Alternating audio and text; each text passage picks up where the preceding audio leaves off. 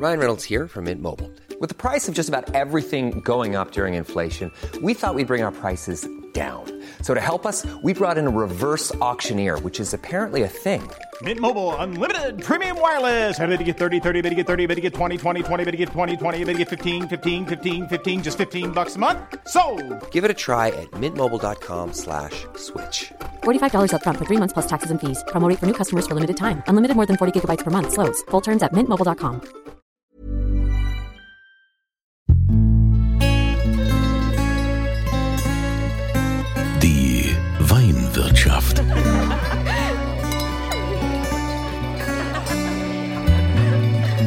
Das schöne Leben mit Andreas Kunze.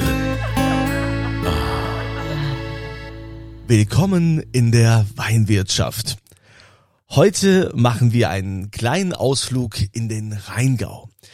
In das Traditionsweingut Baron zu Kniphausen im wunderschönen Erbach. Und äh, der Rheingau ist natürlich äh, sehr traditionsverbunden. Da gibt's natürlich auch hauptsächlich äh, Riesling, wie man das äh, so kennt. Aber wir wollen ja das Weingut näher kennenlernen und äh, deshalb begrüße ich jetzt äh, Frederik zu Kniphausen, der ja mittlerweile hier das Weingut führt. Wobei das äh, war ja doch auch ein äh, längerer Weg. Du bist ja im Weingut mit aufgewachsen, du hast das ja alles erlebt früher und dann bist du dir erstmal die Hörner abstoßen gegangen. Ja, erstmal hallo ähm, von mir auch. Äh, ja, genau. Ich bin hier aufgewachsen mitten im Weingut und habe äh, das sozusagen auch von der Kindheit natürlich mitbekommen, äh, von allen Prozessen grundsätzlich, ähm, mit mal mehr, mal weniger Interesse, wie das so vielleicht als Kind und Jugendlicher dann ja ist. Ähm, und äh, bin dann erstmal andere Wege gegangen, ähm, habe eine kaufmännische Ausbildung gemacht und äh, bin äh, dann in ein Studium gegangen. Zunächst in Bonn, äh, VWL, Volkswirtschaft studiert und dann in Fribourg in der Schweiz habe ich äh, BWL studiert und ähm, habe dann angefangen in einem Wirtschaftsprüfungsunternehmen, ähm, anderthalb Jahre Unternehmen zu prüfen und dann äh, relativ schnell in diesem Unternehmen zur äh, Corporate Finance Abteilung gewechselt, um dann auch noch schneller eigentlich äh, zu wechseln zum Bankhaus Metzler, wo ich dann fünf Jahre äh, gewesen bin und habe dort in der Corporate Finance Abteilung M&A äh, äh, Deals mitbetreut für Familienunternehmen oder Private Equity Investoren und so weiter ähm, und bin dann ähm, zur Körber-Gruppe nach Hamburg gegangen. Ähm, um dort für diesen Industriekonzern äh, Unternehmen zu kaufen äh, im Primären. Das war ein Stiftungs- oder ist ein stiftungsgeführtes Unternehmen und äh, die ähm, wollten expandieren und das war natürlich ein, eine sehr schöne äh, attraktive Stelle. Und dann kam es dazu, dass ich 2015 zum Weingut zurückgekommen bin. Was ein Weg, was ja auch völlig weit weg vom Daily Business äh, eines Weinguts ist, ja, hier im äh, wunderschönen Rheingau in, in Erbach und äh, du hast also mit ganz vielen Zahlen jongliert und äh, äh hast dich da um äh, Unternehmen gekümmert. Ähm, war eigentlich immer klar, dass du wieder zurückkommst oder äh, gab es einen bestimmten Anlass? Nicht, also so richtig klar war das äh, nicht. Ähm, es war aber sicherlich immer das, der Wunsch von einem selbst und natürlich auch vom, vom Vater oder den Eltern natürlich auch. Ähm, aber äh, es gab auch eine Situation, die erstmal gelöst werden musste. Und da kam jetzt eigentlich die ähm, Ausbildung äh, mit dem, mit dem Zahlen Jongleuren, äh, Jonglieren eigentlich ganz recht, dass ich nämlich dann in ja, das war 2008 ähm, in der Bank. Im Dezember 2008 war das ungefähr um diese Zeit, habe ich äh, da gesessen, wollte eigentlich für so ein ähm, Finanz, Chief Financial Advisor oder irgendwas lernen, ja, und habe eigentlich zwei Tage da gesessen und habe gesagt, nee, mein Vater braucht mich jetzt, ähm, da laufen die Dinge nicht so richtig.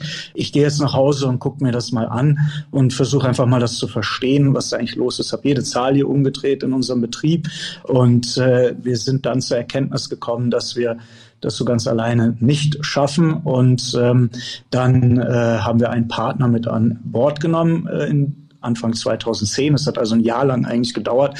Hab das drei Monate habe ich von der Bank so ein Sabbatical, unbezahlten Urlaub eigentlich genommen und äh, um dann eigentlich neben der Bank nachher auch noch nachts um zwölf, wenn ich da aus der Bank gegangen bin, noch zwei Stunden lang äh, versucht habe, Verträge durchzuforsten mit äh, dem neuen Partner, damit das alles so seinen richtigen Weg läuft. Und dann ähm, waren ein paar Jahre ins Land gegangen und äh, ich war noch bei der Bank, bin dann nach Hamburg gegangen und irgendwann habe ich unserem Miteigentümer gesagt, naja, komm, ich komm auch zurück und lass es uns doch gemeinsam probieren. Und äh, dann sind wir da eigentlich zur Übereinkunft gekommen, dass wir das äh, probieren wollen. Und äh, dann bin ich wieder in den Rheingau zurückgekommen. Das war eine tolle Sache. Ähm, weil so natürlich das erste Thema mal gelöst war, dass es äh, wieder auf rationale Basis gestellt worden ist, sag ich mal. Gut, ich meine, äh, da bist du ja ja nicht das erste oder da seid ihr nicht das erste Weingut, äh, gerade auch im Rheingau, äh, wo plötzlich irgendwelche Investoren mit dabei waren oder wo Weingüter Partnerschaften eingegangen sind und dann wurde ja auch, ähm, also ich kenne da so einige, wurde dann nach und nach dann immer wieder Anteile zurückgekauft und hat man wieder versucht, dass es dann doch wieder im Familienbesitz ist. Aber ähm, dann war das ja in der Tat ganz gut, dass man sich da ähm, äh, mal, in die Welt geschickt hat, in die Finanzwelt, äh, weil du dich ja damit auch auskennst. Jetzt bist du mittlerweile in die, im Weingut und äh, kümmerst dich um alles. Ähm, wir wollen das Weingut natürlich auch mal kennenlernen, jetzt äh, von, von der Tradition bis äh, zu dem Punkt, was ihr jetzt äh, heute macht. Es gibt zum Beispiel äh, diesen äh, gemischten Rebsatz, diesen historischen Reb Rebensatz, den ihr äh, macht. Ähm, davon haben ja viele noch nie was gehört. Was ist ein historischer Rebensatz? Bevor ich dazu gleich komme, ganz kurz um die äh, Geschichte. Du sagtest gerade, es hätten dann andere äh, Winzer ja auch wieder der Anteile zurückgekauft. Also in der Tat ist es mittlerweile auch so, dass wir dann in 2016, also relativ schnell gemerkt hab, haben, dass unsere Partnerschaft dann vielleicht nicht so auf dem fruchtet, wie wir das glaubten, haben wir das aufgelöst und sind, äh, ist es jetzt demnach zu 100 Prozent äh, mittlerweile mein Eigentum. Mein Vater hat es dann quasi aufgelöst und auf mich übertragen. Mm, wir sind etwas geschrumpft dadurch, ähm, haben auch sicherlich ein, äh, auf jeden Fall mindestens eine schöne Lage bluten müssen. Ähm, aber äh, das war jetzt die Chance, um es eben in der Familie wieder weiter zu betreiben und äh, dann eben neben dem Weingut, wo eben diese Beteiligung war, das Ganze dann wieder zu verbinden mit unserem Veranstaltungs- und Hotelgeschäft, was wir hier ja noch auf dem Hof betreiben. Aber zu, genau, zu dem äh, historischen Rebensatz. Ja. Das haben wir 2010 wurde angefangen, ja. Ähm, und die Gedanken dazu sind natürlich schon länger geboren worden, auch äh, mit dem, äh, mit unserem alten Kellermeister und dem Herrn Rüttiger. Ähm, der dann äh, hier äh, Bücher gewälzt hat und sich überlegt hat, ähm, wie können wir also an die alte Tradition unseres Gutes, unserer Herkunft anknüpfen. Wir sind ja ein altes Zisterzienser äh, Gut, 1141 gegründet, also ein paar Jahre nur nach äh, dem Kloster Eberbach wurde dieser Hof als erster Wirtschaftshof von den Zisterzienser Mönchen ähm, hier aufgebaut, um die Felder hier zu bewirtschaften etc.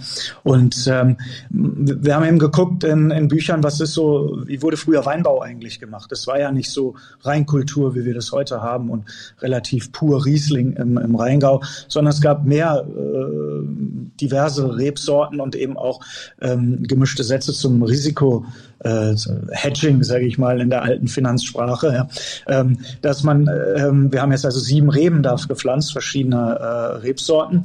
Und im Mittel hat man, so war eben die frühere Auffassung, genug Menge und genug Qualität.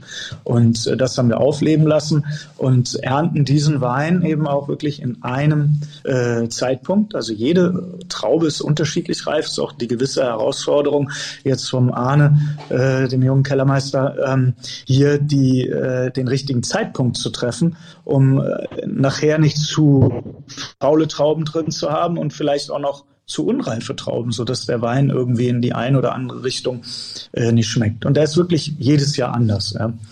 Und äh, das ist eine ganz spannende Sache. Ähm, genau. Ja, aber diese sieben verschiedenen äh, Rebsorten, heißt das dann, äh, also wenn ihr sagt, okay, das ist alles in auf, auf einem Platz, die sind alle hier, hier zusammenstehen, diese Reben. Ähm, die werden geerntet und werden dann quasi auch direkt als, als Cuvée verarbeitet. Die kommen dann quasi, das wird quasi ein Wein. Exakt, das ist quasi ein, also der, der Engländer sagt Field Cuvée dazu. Ähm, Im Deutschen gibt's nicht so ein richtiges Wort dafür, Feld Cuvée hört sich komisch an, aber ähm, genau, es ist eben, es ist eben ein, ein, ein Trauben-Cuvée sozusagen. Es ist ja kein Wein. Ein, also klassische Cuvée wäre ja, wenn wir den Wein im optimalen Zeitpunkt gelesen und dann im optimalen äh, Zusammenschnitt äh, nach Gusto des Winzers, sage ich mal, verblenden. Und äh, das ist es hier nicht. Wir wirklich, es kommen alle gemischt auf die Presse an dem einen Tag und das wird dann äh, zusammengepresst und äh, genau, ein Wein. Ja, das stelle ich mir aber ziemlich spannend vor. Also wie, wie ist denn dann das Ergebnis? Also wie, wie schmeckt der? Kann man das sagen? Ja, jedes Jahr anders. Also dieses Jahr, also oder letztes Jahr 2019 ist er tatsächlich sehr Gewürztraminer-lastig. Ähm, in 2018 äh, hat er dann ja so ein bisschen kühl, etwas kühleres, etwas kräutriges, also ein Touch Sauvignon Blanc sagen wir immer. Und äh, dann 2017 zum Beispiel der ist zum Teil im Holz auch ausgebaut, also im großen Stückfass. Und äh, da hat er so ein bisschen mehr von dem Holz übernommen und äh, noch so eine leichte Zitronigkeit, ein bisschen in Richtung Chardonnay ja, empfinden wir das. Und der 16er, den vergleiche ich immer, der ist da, da haben wir auch mit Spontanvergärung gearbeitet. Der ist so mehr ein Wein, so ein bisschen Riesling-typischer geraderer Typ. Ja.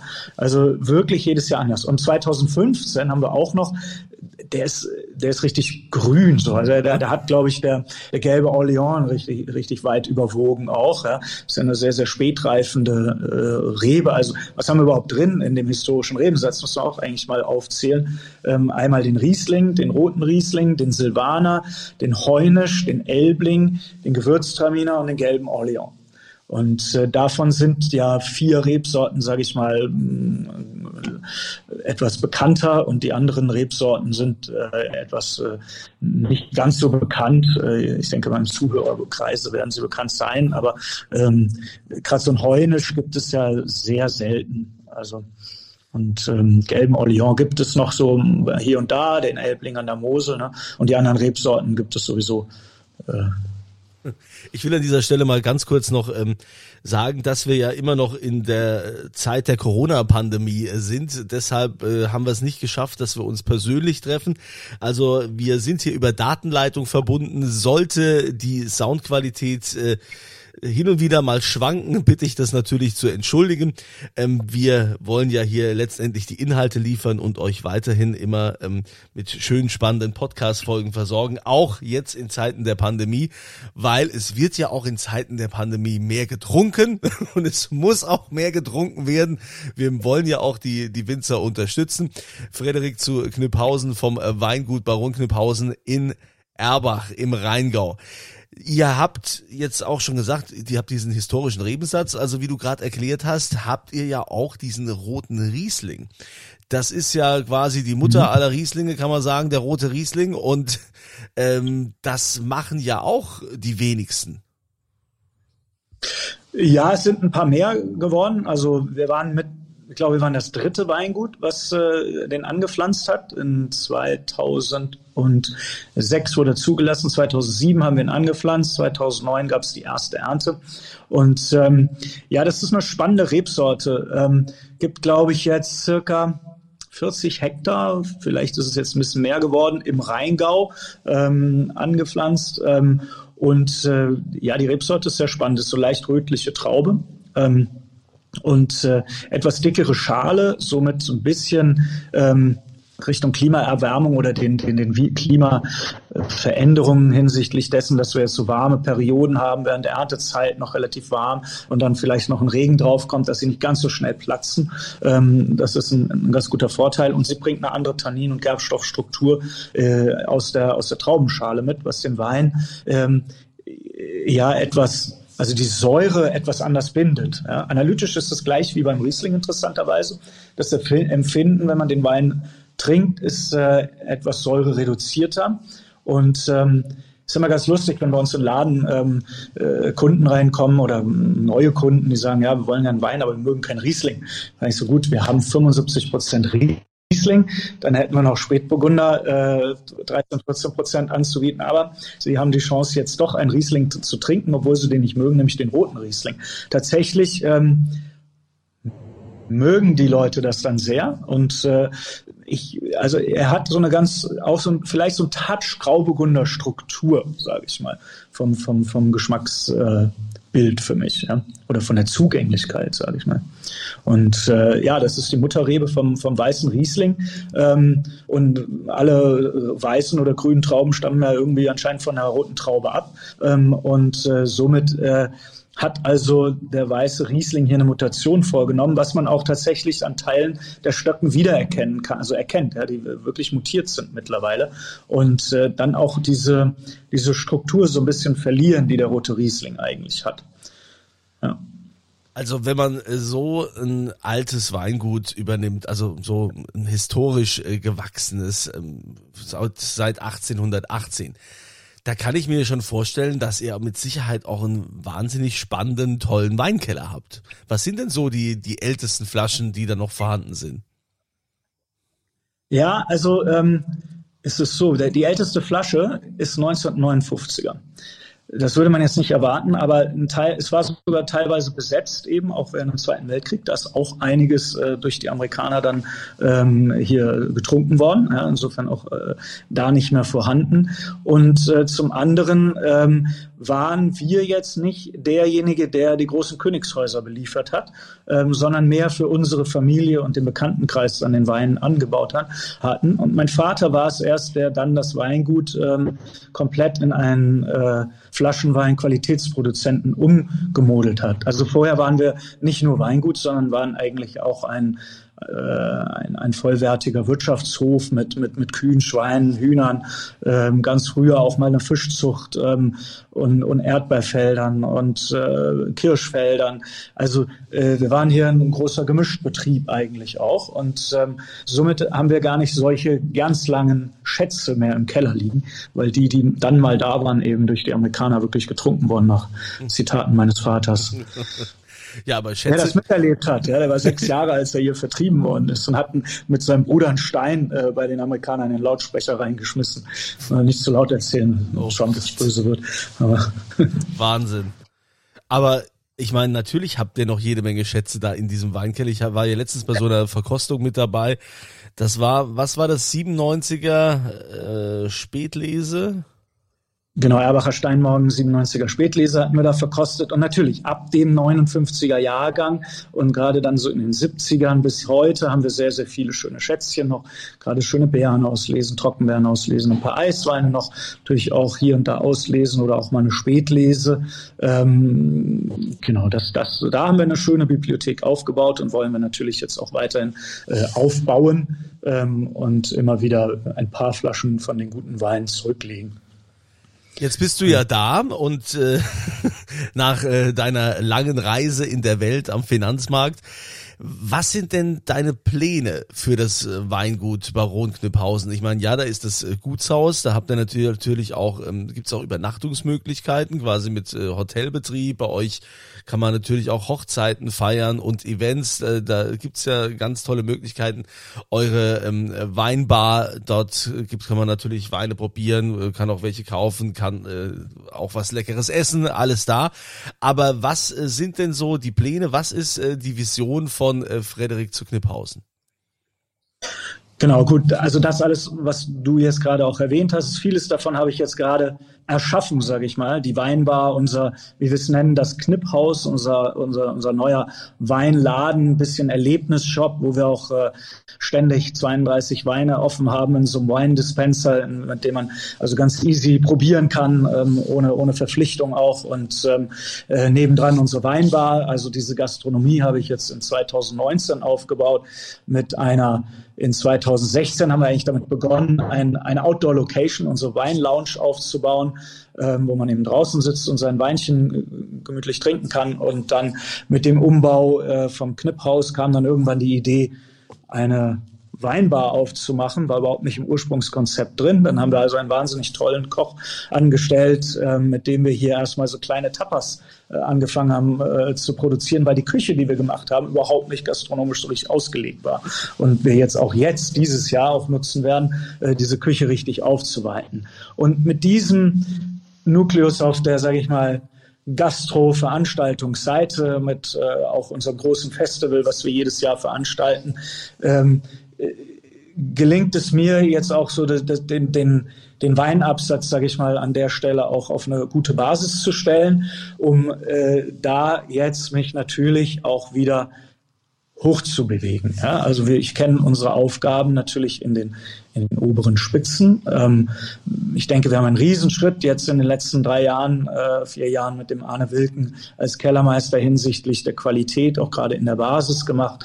Ähm, und äh, jetzt geht es darum, auf unserem kleinen, großen Lagenportfolio mit 1000 Quadratmetern Makrobrunnen und 2000 Quadratmetern Hohenrhein äh, Spitzengewächse zu produzieren, die dann auch wieder den entsprechenden Anklang äh, finden. Mit 2019 ist uns das auch schon toll gelungen mit einem großen Gewächs aus dem Hohenrhein. Ähm, der Makrobrunnen, der braucht noch, den haben wir vor ein paar Jahren erst neu gepflanzt und ähm, die Vision ist natürlich, das zu stärken und wenn es die Möglichkeiten natürlich auch da gibt, äh, in tolle Lagen zu investieren, zu pachten, natürlich das auch zu machen. Aber äh, erstmal haben wir noch auch mit diesen Weinbergen noch Aufgaben vor uns und äh, die möchte ich jetzt gerne erstmal mit unseren ja, 14 Hektar haben wir jetzt wieder mal mittlerweile, äh, die möchte ich gerne erstmal stärken und in unserer Baron Knipphausen Linie verkaufen. Genau. Wie hat sich denn jetzt die Corona-Pandemie auf euer Weingut, auf euer Business ausgewirkt? Ich kenne viele Winzer und Kollegen, die sagen, ja, also konnte uns nichts Besseres passieren. Die Leute kaufen wie verrückt Wein. Also auch wenn man jetzt so die, die großen Ver Online-Versandhäuser nimmt, ähm, diese großen äh, Weinversandhändler, die machen Plus ohne Ende. Kommt natürlich immer drauf an, ne, ob man äh, jetzt ja, viel Gastronomie als Kundschaft hat oder eben äh, privat äh, Privatleute. Wie sieht das bei euch aus? Ja, da haben wir ähm, auch Glück, wobei es jetzt nicht irgendwie ein riesen Hockeystick äh, ist sozusagen im Umsatz, den wir hier haben, aber wir konnten ihn zumindest sehr gut auf Letztjahresniveau äh, halten. Ähm, trotzdem, dass alle möglichen Hochzeiten, die wir haben, weggefallen sind, trotzdem das ähm, Rheingau Musikfestival, was hier stattfindet, ein Charity-Konzert, was mein Vater macht, unser eigenes äh, großes Popfestival, was weggefallen ist. Trotzdem hatten wir die schöne Situation durch das Hotel, dass es im Sommer komplett belegt war. Und die Kunden, die kamen, aus Deutschland waren, die ihr Geld dann natürlich jetzt nicht mehr in Frankreich, Spanien oder sonst wo ausgegeben haben, sondern auch hier in Deutschland auch dann tatsächlich relativ viel Wein gekauft haben, ähm, was äh, doch, wenn man jetzt auf die Umsätze guckt, sich doch ganz positiv darstellt. Im Gesamten allerdings, wenn ich das dann halt über alle Bereiche natürlich sehe, äh, ist es natürlich schon äh, ein krasser Einschnitt und ähm, aber gut, die Förderungsmöglichkeiten des Staates helfen natürlich sehr schön und unterstützen da ja dann doch, auch wenn man sie nicht alle immer so offensichtlich gleich bekommt. Aber so ganz hängen gelassen, glaube ich, wird man auch nicht. Also bei uns hat es zumindest das funktioniert. Und ähm, aber ja, die, durch dieses ganze Veranstaltungsgeschäft und jetzt auch in der Zeit, ähm, es kommen halt weniger Menschen auf den Hof. Ne? Also die Vinothek darf ja jetzt noch geöffnet haben, äh, ist ja ein Lebensmittel. Ähm, aber wenn kein Tourist hier ist, ähm, kommen natürlich auch weniger Menschen auf unseren Hof, was den Absatz auch wieder einschränkt. Und ähm, ja. Ja, dann, aber ganz negativ da müssen die Leute halt eure Weine zu Hause trinken und das kann ich auch nur empfehlen, denn äh, es gibt wunderbare Weine vom Weingut Baron Knüpphausen in Erbach. Ähm, ich, wie gesagt, ich habe letztens erst welche verkostet. Dann natürlich äh, tolle Lage hier. Markobrunn ist ja äh, traditionell großartiges, äh, großartiges Produkt, was da so rauskommt, ja, was man da letztendlich dann am Gaumen hat. Äh, und ihr bekommt natürlich diesen Wein auch also einen Wein, einen besonderen, weil ich ja immer gerne was verlose. Das heißt, ich spiele den Gönner und äh, das Weingut muss es bezahlen oder muss es rausrücken. Deshalb, deshalb, Frederik, sag mal, was hättest du denn im Angebot? Genau, also ich habe mir überlegt, ähm, einen äh, Wein aus meinem Geburtsjahrgang zu spendieren, ja, weil jetzt bin ich ja erst ein paar Jahre hier, also da gibt's jetzt natürlich schöne Weine, aber eine Rarität äh, ist ja in den letzten fünf Jahren noch nicht entstanden so. Ähm, auf jeden Fall aber tolle Weine. Äh, ich habe äh, mir überlegt, einen 76er, mein Geburtsjahr, wie gesagt, ein, aus dem Hohen Rhein, eine Spätlese zu spendieren, der immer noch sehr, sehr schön ist und sehr kräftig in der Struktur und eine tolle, so schöne milde äh, Säure hat dabei. Ähm, Genau, und den äh, wollte ich da gerne äh, in die Verlosung reinbringen. Ähm, weil ich dachte, das passt so jetzt am, am besten äh, zu meiner Person, die ja jetzt nicht ewig auf dem Weingut ist und diese Raritäten äh, selbst produziert hat, die, aus denen ich natürlich schöpfen könnte, auch aus den jüngeren Jahren. Ja, aber das klingt großartig. Ein 76er, 76er, also also das sollte Ansporn sein für euch dann auch mitzumachen. Äh, ihr geht auf podcast.kunze.tv und dann gibt's ja immer dieses, dieses Feld, wo man da was eingibt, ne? also aktuelle Antwort äh, zur Frage. Und die Frage lautet, wer aufgepasst hat, es geht ja um diesen historischen Rebensatz, die, die bei Baron Knüpphausen machen. Ne? Und da gibt's also verschiedene Rebsorten, die da quasi auf einem Fleck angebaut sind und gleichzeitig geerntet werden. Die Frage ist jetzt, wie viel verschiedene Rebsorten sind das, die da in diesem historischen Rebensatz reinkommen? Wie viele sind es? Ja, die Zahl kann man auch nachlesen auf baron-knüpphausen.de, wenn ihr wollt. Oder ihr habt hier aufgepasst im Podcast. Da haben wir es nämlich auch gesagt. Also bitte die Zahl äh, reinschreiben bei podcast.kunze.tv und dann nehmt ihr teil an der Verlosung für den sensationellen 76er Wein Geburtsjahrgang von Frederik zu Kniphausen. Frederik, ich äh, danke dir für deine Zeit. Ich äh, finde das sehr spannend, was du in der kurzen Zeit jetzt auch, äh, seit du wieder zu Hause bist, auf dem Weingut, was du daraus gemacht hast, äh, mit der Vision, mit eben zu sagen, wir machen diese Vinothek und äh, dann auch mit deinem, mit deinem Koch und die Events, die jetzt halt zurzeit nicht so stattfinden können, aber das liegt ja nicht an dir. Das Problem haben wir leider alle. Und äh, da müssen wir irgendwie klarkommen. Ähm, ich bin auf jeden Fall äh, immer wieder überrascht. Ich habe früher mit dem Rheingau immer so meine Probleme gehabt, wo ich gedacht habe, ah, so viel Säure. Und da gibt's ja auch viele, viele andere, die sagen, ja, Rheingau, oh, das ist ja immer so, so, so klassisch, klassisch oder die sind so abgehoben und so schwierig. Ähm, ich lerne immer mehr dazu, dass das gar nicht so ist. dass, dass es da viele coole Menschen gibt, wie auch dich. Und ähm, deshalb äh, hat mich sehr gefreut. Ich bin gespannt, was wir noch so alles von dir hören werden werden. Und ich wünsche dir weiter ein glückliches Händchen. Und wie man in diesen Tagen ja auch so sagt, Frederik, bleib gesund. Vielen Dank. ja, und bleib auch gesund. Vielen Dank für die Zeit auch von dir. Und äh, euch wünsche ich natürlich wie immer eine schöne Woche und denkt dran, immer volle Gläser. Die Weinwirtschaft.